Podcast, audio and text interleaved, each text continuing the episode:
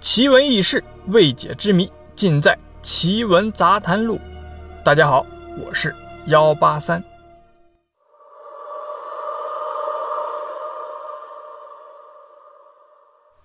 鬼呢，是一种超自然的产物，每每提起啊，都会心惊胆颤。当深夜降临，阳气啊逐渐的减弱了，阴气由弱转盛。这个时候啊，就是鬼出没的时候。今天啊，我们就来说一下，在哪些地方呢容易遇到鬼？说不定以前与你擦肩而过的，并不是一个人哦。好了，我们言归正传啊。首先要说的是遇鬼的地点啊，第一个就是寺庙周围。一说到寺庙周围啊，很多人就会问呐：寺庙周围那不是有佛的地方吗？怎么鬼还在那出没呢？为什么寺庙一般都有围墙呢？因为啊，冤魂太多了。你想啊，上访的鬼多了，围墙是来干什么的？就是来阻挡他们的。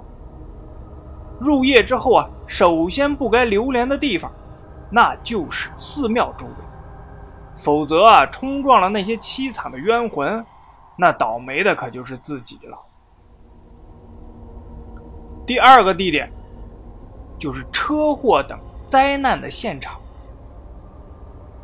在民间有一种说法，死于灾难的人呢，要是没有得到超度，或者啊超度力度不够，会导致他们每天晚上在那个现场啊。重复的受难，比如啊，出了车祸的人，要是没有得到超度，会在同一个地方，每天晚上经历被车撞死的过程。这是一个悲催的环境，也是容易撞鬼的地方。第三个地点，凶案现场。如果说啊，灾难现场是非主观杀害的。那么凶案现场啊，包括自杀现场，那就是主观为之啊。民间传说这些地方的鬼啊是最凶的，因为他们自己觉得死的太惨了，然后啊怨气冲天。特别是那些一身红衣自杀身亡的冤魂，更是凶狠。这种冤魂啊，就算是道法极高的人。也很容易被轻松的伤害，所以啊，闹鬼最凶的地方，一定就是这些凶案现场。那第四个地方呢，就是火葬场。虽说啊，这个地方大多人不会去，也要在这说明一下，有两个地方阴气最重，一个是停尸房，另一个是骨灰堂。当然啊，在焚化的地方呢，反而没事儿，因为正常火葬场啊，在相应的位置都会用鞭炮来驱邪。现在城市很多地方禁止放鞭炮，也就导致了很多城市各种因邪气而产生了很多不该有的怪事。当然，有些留念人间的灵魂呢，也会在此周围徘徊，因为这个地方其实已经达到了。一个数量级的邪气，所以身体弱的人呢，就很容易被撞倒。那第五个地方呢，就是乱葬岗，或者是无人整理的坟场。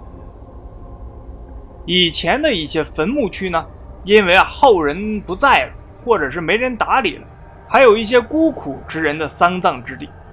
在民间传说呢，这些地方啊。最多的就是孤魂野鬼，撞鬼最怕的是什么？最怕的就是那些受了委屈的冤鬼，或者是饿死鬼。第六个地方啊，就是久无人居的荒村、荒屋或者残破的古庙。活着的人呢，就是阳气，当人多了，就阳气足了。这里给大家讲一下，为什么说铜钱能够驱邪，就是因为铜钱是流通的货币，经过无数人的摸呀、拿呀、捏呀，聚集了无数人的阳气，从而具备了辟邪的效果。这个荒村啊、荒屋啊、残破的古庙啊，因为没有人气，所以啊被邪气侵占了。有些道士啊就经常说，表面上人迹罕至的荒村，其实啊总是熙熙攘攘，那是啊另一个世界人居住的好地方。第七个呢是夜里的池塘边湖泊、河流的深潭边在民间呢，这里啊会有水鬼的说法，就是指呢人意外死亡或者自杀而不能投胎转世。留下来的灵魂。这个灵魂呢害了人之后啊，做他的替死鬼。水鬼在白天都容易出来抓替死鬼，因为阳光在水里的影响力啊并不大。到了夜里，那不就更容易了吗？第八个，电梯。为什么说电梯里边是容易遇鬼呢？因为啊，电梯的特性，据说很容易让幽灵认为这是进入地府的通道，而阳气弱的人呢，到了深夜就特别容易看到他们的真身。所以啊，建议啊，深夜了，咱就别出门了，也别坐电梯。第九个。地下停车场，在地面之下的通道，深夜的时候啊，都尽量别走。这个和电梯的说法有点类似。你看啊，很多凶杀案都是在这些阴气十足的地方产生的。第十个地点就是医院的周围。医院呢，虽然是个救死扶伤的地方，但同样。是和平时期死人最多的地方，很多医院啊会设置有太平间，这是一个阴气十足的地方。身体弱的人呢，切记不可深夜在这些地方走动啊，因为在这里撞到一些另一个世界的人，是太稀松平常的事儿了。特别是住院待产的孕妇，半夜啊更别在医院周围溜达。今天啊，我说的这十个地方，就是最容易遇见鬼的地方。